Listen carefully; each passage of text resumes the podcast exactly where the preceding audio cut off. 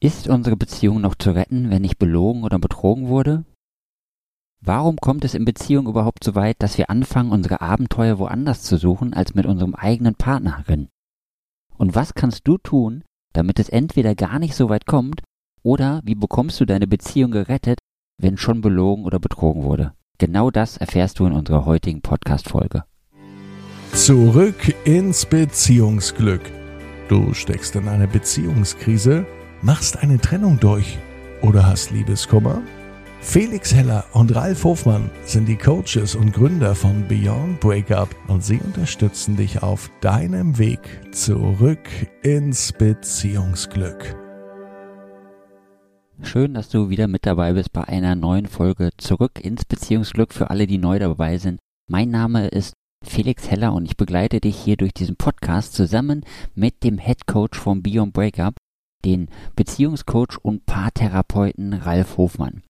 Und heute haben wir wieder ein spannendes Thema für dich und zwar geht es ums Betrügen, Belügen und was da in einer Beziehung genau passiert. Stell dir mal folgende Situation vor. Er, also er, der männliche Part in der Beziehung, beobachtet seine Partnerin dabei, wie sie immer mehr Zeit am Handy verbringt, immer mehr Zeit in Social Media und am Messenger verbringt und sie sich immer mehr zurückzieht und er sich fragt, was ist da eigentlich los? Was passiert da gerade? Warum verbringt sie immer mehr Zeit mit sich alleine und immer weniger Zeit mit mir. Und dann entsteht natürlich sehr schnell dieser Verdacht, dass sie vielleicht einen anderen Mann hat, dass sie vielleicht äh, fremd geht oder dass da irgendwas dahinter ist. Und das ist eine sehr wichtige Dynamik, über die wir unbedingt mit dir sprechen müssen. Ralf, warum passiert sowas überhaupt und warum ist das so wichtig, darüber zu sprechen?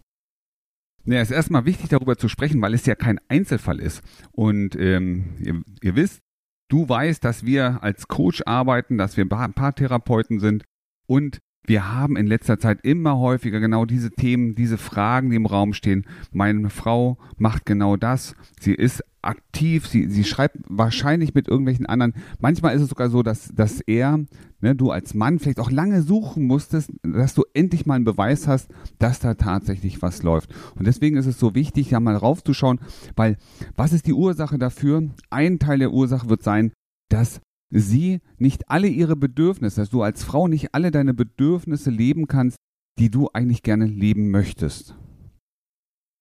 Genau. Und es ist nochmal wichtig äh, dazu zu sagen, wir möchten hier keine Partei ergreifen und wir möchten auch nicht darüber urteilen, was du tust in deiner Beziehung.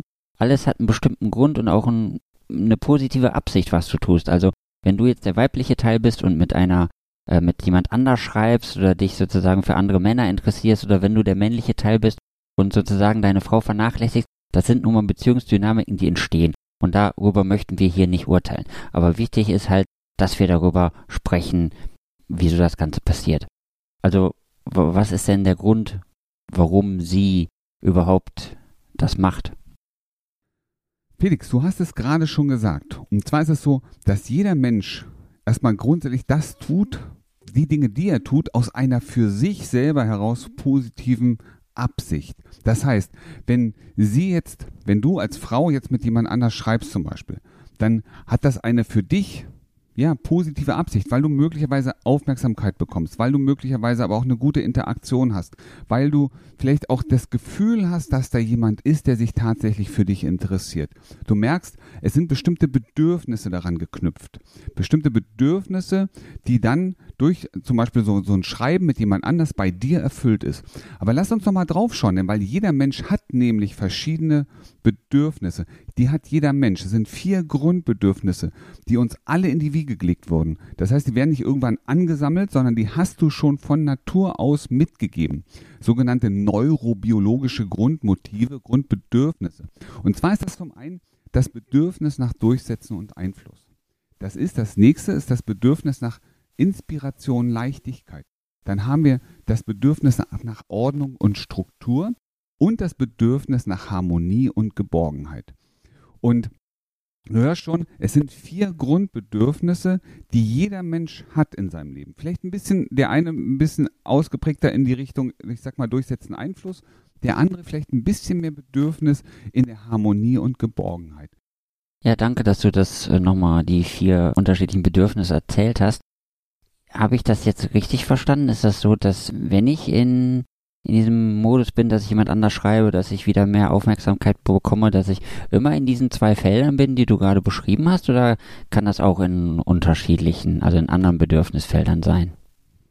In der Regel ist es so, ähm, dass wir, wie gesagt, vier Grundbedürfnisse haben und die Verletzung, also beziehungsweise das Nicht-Erfüllen in bestimmten Bereichen an bestimmte Emotionen gekoppelt ist.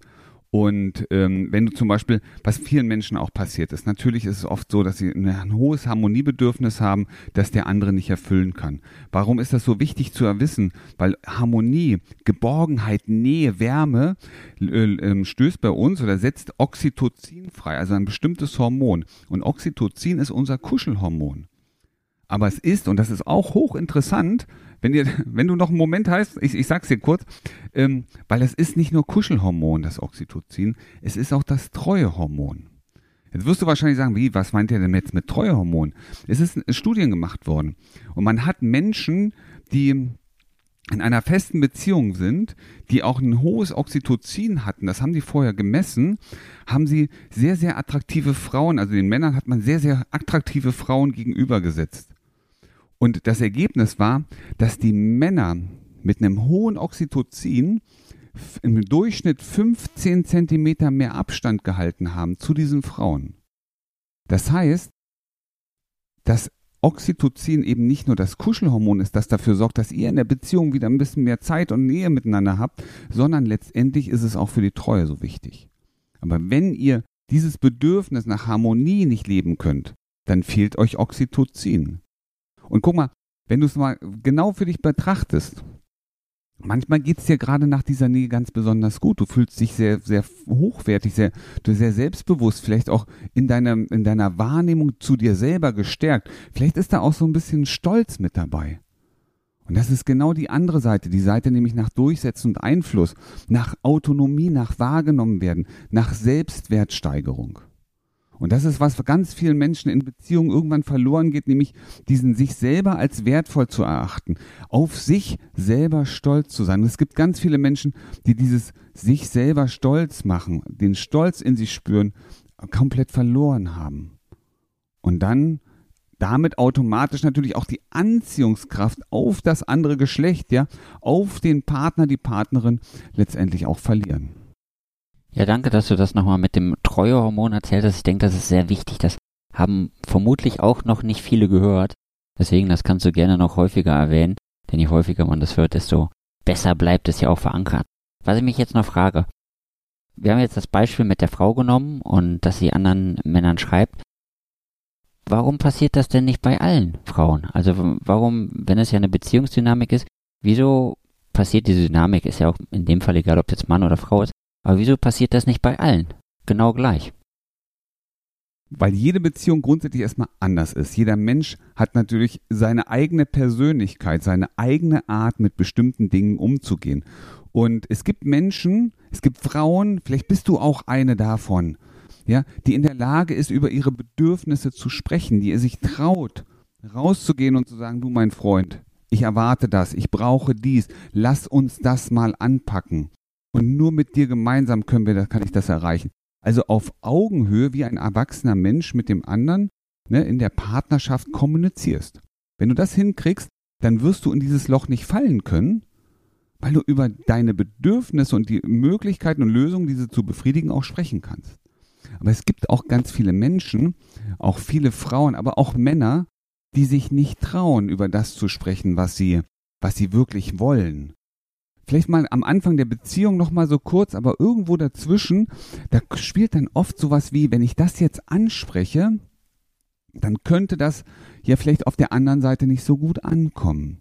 Also dann kommen auf einmal so Sorgen, Ängste, vielleicht manchmal auch Verlustangst. Wenn ich jetzt meinem Partner sage, ja, wenn du in so einer Situation bist und Angst davor hast, deinem Partner zu sagen, dass du vielleicht was anderes unternimmst, dass du vielleicht auch wieder arbeiten gehen möchtest zum Beispiel, um mehr Stolz spüren zu können. Oder du erwartest, dass deine Arbeit, deine Leistung im Haushalt respektiert und wertgeschätzt wird. Und du Angst hast oder Sorgen, dass es zu einer Eskalation, zum Streit führt, der möglicherweise dein Bedürfnis nach Harmonie wieder torpediert, ist das Bedürfnis ja nicht weg. sondern du unterdrückst es. Das heißt, es wird immer stärker in dir, bis du auf einmal, ohne es dem anderen wehtun zu wollen, dafür sorgst, dass dein Bedürfnis, dieses ungute Gefühl, das du hast, weg ist. Jetzt habe ich nochmal die Frage, weil du gesagt hast, es gibt Menschen, die trauen sich die Themen oder die Eskalationsthemen nicht anzusprechen. Sind das so, so Muster, die wir haben, warum wir das nicht tun?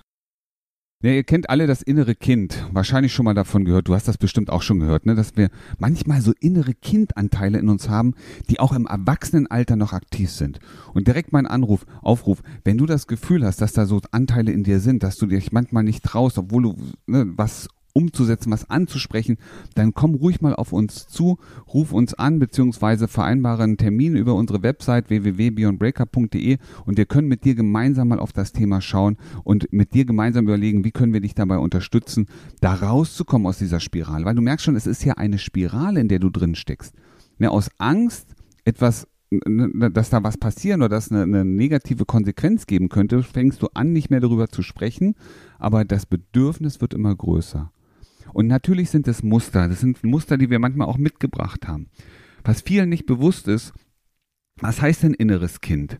Inneres Kind bedeutet ja nichts anderes, dass es irgendwann mal eine ähnliche, ich sag mal, eine ähnliche Situation gegeben haben muss. Eine Situation, in der du vielleicht mal was angesprochen hast, gesagt hast, ja, ich finde das nicht so schön, ich möchte es lieber so haben, aber du hast eine negative Erfahrung gemacht, für dich negative Erfahrung. Und diese negative Erfahrung, die hat sich eingebrannt. Nicht in deinem Bewusstsein, aber in deinem Unbewussten ist sie noch da. Und als Kinder wollen wir geliebt werden. Kinder wollen geliebt werden, Kinder wollen eine schöne Zeit haben. Also fangen wir an, als Kinder Erlebnisse, die, ja, die für uns mit einem negativen Konsequenz verbunden sind, in unserem Bewusstsein wegzupacken. Du kannst dir das vorstellen, als hättest du irgendwo einen großen Schrank, wo so Erlebnisse, die du selber nicht so gut findest, wo du merkst, oh, das habe ich nicht die auf, ne, ich sag mal nicht die Liebe, nicht die Wertschätzung zurückbekommen, die dich jetzt verletzen, die packst du einfach zur Seite und machst ganz normal weiter. Beobachte mal deine Kinder, du wirst merken, eben gerade hast du noch mit denen gemeckert und jetzt müssen die so ein bisschen betroffen sein und die kommen zwei Minuten später und fragen dich, ob du Süßigkeiten oder ein Eis für sie hast. Und da ist nichts anderes passiert. Die haben einfach diese Erfahrung genommen, packen die weg. Ja, nichts anderes ist das. Nur wenn es eine Erfahrung ist, ein, ein Erlebnis, das wirklich sehr tiefgreifend war, dann brauchst du sehr viel Energie auch, um das dauerhaft vor deinem Bewusstsein zu verstecken. Und dann passieren so Situationen, dass du in deiner Beziehung bist, dass du feststellst, deine Bedürfnisse sind nicht erfüllt und du würdest es gerne ansprechen, hast jetzt aber wieder dieses Gefühl, wenn ich das mache, dann geht's mir vielleicht so wie damals. Das machst du nicht bewusst, das macht dein Unbewusstes, das hat das abgespeichert. Und dann merkst du nur, dass du es nicht tust, dass du es nicht ansprichst, aus irgendeinem Gefühl heraus, sowas wie Sorge, wie Angst zum Beispiel. Und du unterdrückst immer mehr dein eigenes Bedürfnis nach, ich sag mal, nach Nähe, vielleicht auch nach Durchsetzen, nach Stolz sein zu dürfen auf dich selber. Und so passiert das. Ja, danke. Ich finde sehr gut, dass du nochmal den Zusammenhang gebracht hast, auch nochmal zwischen Bewusstsein und Unterbewusstsein. Ich denke, das ist etwas, was vielen Menschen gar nicht so klar ist. Ja, kann man etwas darüber sagen, wie groß der Teil des Bewusstseins im Leben ist und wie groß sozusagen der Teil des Unbewussten im Leben ist? Auch da, dazu gibt es sehr, sehr interessante Studien. Also wenn dich das interessiert, ja, ich, ich gehe mal ins Detail. Wir haben am Tag 60, circa 60.000 Gedanken. Lass das mal auf dich wirken. Circa 60.000 Gedanken jeden Tag. Und davon sind 80 Prozent immer die gleichen. Achte mal bei dir drauf. 80 Prozent der Gedanken, die du so am ganzen Tag hast, werden die gleichen sein. Und wenn du dich manchmal wiederfindest in so einer Gedankenspirale, dann kannst du dir sagen, okay, das ist jetzt ein Gedanke, einer von diesen 80 Prozent, der dreht sich und dreht sich und dreht sich und du findest keine Lösung. Was aber viel interessanter ist, ist, ähm, wie viel Prozent dieser 60.000 Gedanken am Tag positiv und unterstützend sind. Und das sind genau drei Prozent.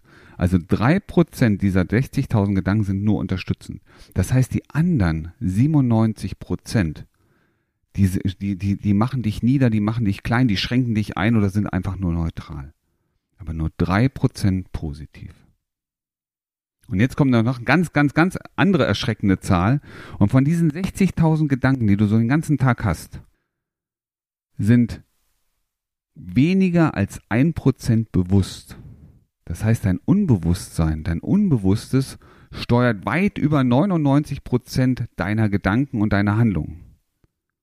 Und das ist wichtig zu wissen, dass das bewusste Handeln eigentlich so klein ist und das Unbewusste so riesengroß. Und jetzt verstehst du auch, warum wir sagen, wir haben manchmal so ein Reaktionsmuster. Es passiert etwas, wir reagieren, obwohl wir uns vorgenommen haben, vielleicht die Dinge diesmal anders zu machen. Aber wie so eine innere Kraft, wie so ein Magnet, der immer wieder dasselbe, ich sag mal, dieselbe Schraube ansaugt. Tick, wieder dran. Du kennst das auch. Du, du fährst auf einer eine Straße. Du fährst mit deinem Auto oder Motorrad oder Fahrrad auf der Straße und du siehst eine rote Ampel. Da denkst du doch nicht bewusst drüber nach, sondern du fängst doch an zu bremsen, langsamer zu werden. Mir ist es sogar schon passiert, ich habe eine rote Rechtsabbiegerampel gesehen. Die Hauptspur war grün. Die, ich habe nur aus dem Augenwinkel eine rote Ampel da gesehen. Das war eine Rechtsabbiegerampel. Und ich habe angehalten. Bis ich realisiert habe, die war ja zum Abbiegen da. Das heißt, diese rote Ampel hat mein Unbewusstes angesteuert und hat gesagt, hier, halte an. Ich hätte nicht anhalten müssen. Und das ist das, worum es eigentlich geht, was ich damit meine. Wir, unser Unbewusstes lässt uns manchmal handeln oder zu einer Handlung ne, motivieren, die wir manchmal, wenn wir bewusst drüber nachdenken würden, gar nicht machen würden. Es war wichtig, das nochmal hervorzuheben, das mit dem Unterbewusstsein, weil es äh, dir ja jetzt auch zeigt, dass da sehr viel in dir drin ist, wo du alleine gar nicht rankommst. Und deswegen an dich, Ralf, nochmal die Frage jetzt. Du bist ja jetzt Paartherapeut und Beziehungscoach. Jetzt kann es ja sein, wenn meine Beziehung nicht so läuft, dass ich das Gefühl habe, okay, Paartherapie, das mache ich ja nur, wenn mein Partner mitkommt. Das, das ist vielleicht gar nicht der Fall und ich möchte jetzt ja meine Beziehungsmuster, die mich ja behindern, wo das so eine Be Situation, über die wir heute gesprochen haben, entsteht, die möchte ich auflösen. Komme ich dann zu dir und mache dann Coaching oder mache ich dann eine Paartherapie oder was genau mache ich dann? Ich finde es total spannend, wie du es gerade sagst. Die viele laufen ja durch die Welt und glauben in der Tat, Paartherapie heißt, wir machen das als Paar gemeinsam. Wenn du, du hast es hier, du hast ja jetzt hier viel gelernt und du hast jetzt auch verstanden, wie das Ganze zustande kommt, welche Dynamik sich da so abspielt. Und du hast auch schon gemerkt, dass natürlich bei dir bestimmte Muster sind, aber letztendlich auch bei deinem Mann. Und genau darum geht es ja. Je, wenn jeder an seinen Muster arbeitet, dann tut es dem Paar gut. Da kommt auch das für mich der Begriff Paartherapie her, weil das, was du tust, therapiert euch als Paar. Das heißt, jeder, wenn nur einer was tut und seine eigene Dynamik verändert, seine Muster sozusagen mal auflöst, die Muster, die eben nicht so vorteilhaft sind für die Beziehung, dann hat das automatisch Einfluss auf den anderen. Stell dir vor, du bist als Frau jetzt unterwegs und du merkst, dass deine Bedürfnisse nicht erfüllt sind. Und in der Vergangenheit hast du dich nicht getraut, darüber zu sprechen, weil du eine negative Erfahrung gemacht hast. Und du lernst, und jetzt ist wichtig, richtig darüber zu sprechen. Weil viele gehen ja hin und sagen, ja, wegen dir und du machst ja das nicht und wenn du das nicht machst, dann geht es so. Sondern zu sagen, ich, ich, ne, ich nehme das wahr, das hat die Wirkung auf mich, also das richtig anzusprechen, sich auch zu trauen, dazu zu stehen, dass es so ist, hat eine Dynamik auch in der Veränderung in eurer Beziehung. Und manchmal ist es auch so, wie reagierst du auf deine eigenen Themen? Und wenn du das verändern kannst, zieht das automatisch den anderen mit. Das heißt, jede Veränderung ist für euch als Paar wertvoll. Und du als Mann, du hast das, hörst das bestimmt auch, hast gerade noch gegrinst, genickt und gesagt, ja, genau, sie muss was machen. Aber es ist bei dir das Gleiche. Weil manchmal ist dein Zögern, vielleicht auch deine Art, auf bestimmte Dinge einzugehen, eben auch etwas, was sie nicht unterstützt. Selbst wenn du was verändern würdest, könntest du automatisch eine andere Reaktion bei deiner Frau erzeugen. Und das ist so das Spannende dabei. Schau mal, in vielen Partnerschaften, in vielen Ehen, in vielen Beziehungen geht ein, ein wichtiger Faktor verloren. Das ist die Anziehungskraft auf den anderen. Das ist die Anziehungskraft. Lass das mal auf dich wirken. Du ziehst, du wirkst nicht mehr so anziehend auf den anderen. Du als Mann vielleicht nicht mehr so anziehend auf deine Frau, deine Frau nicht mehr so anziehend ne, du als Frau nicht mehr so anziehend auf deinen Mann. Wenn nur einer von euch beiden etwas an seiner Anziehungskraft ändern kann, weil er anders zum Beispiel mit Dingen umgeht, weil er vielleicht auch eine andere Lebensphilosophie annimmt, mehr Fröhlichkeit reinkriegt, weniger Sorgen, mehr Inspiration, ein bisschen mehr Leidenschaft und gleichzeitig aber auch ein bisschen mehr Stolz. Dann merkst du schon, merkst du die Dynamik gerade schon, die passiert, ähm, das fühlt sich anders an. Und wenn du dich anders fühlst, ziehst du den anderen mit. Also tu dir einen Gefallen, investiere Zeit in dich und melde dich bei uns www.beyondbreakup.de und vereinbare hier dein Gespräch, deinen Termin für deine Strategie zurück ins Beziehungsglück. Ja, vielen Dank dafür. Und ich kann euch sagen, das mit der Leidenschaft, das ist wirklich so unterbewusst. Ihr müsstet den Ralf mal sehen, wenn er anfängt über Leidenschaft zu sprechen, dann bewegt er sich auch ganz anders. Und das ist bei dir genau das Gleiche. Das ist alles super unterbewusst. Und wenn du das rausholen möchtest, der Ralf hat es dir schon gesagt, melde dich einfach bei uns, kannst es auch in den Show Notes nochmal nachgucken und da auf den Link klicken. Das funktioniert alles für dich. Und wenn du einmal deine Muster und aufgelöst hast und deine Bedürfnisse kennst, dann wirst du merken, dir geht's jeden Tag und in jeder Hinsicht immer besser und besser und besser.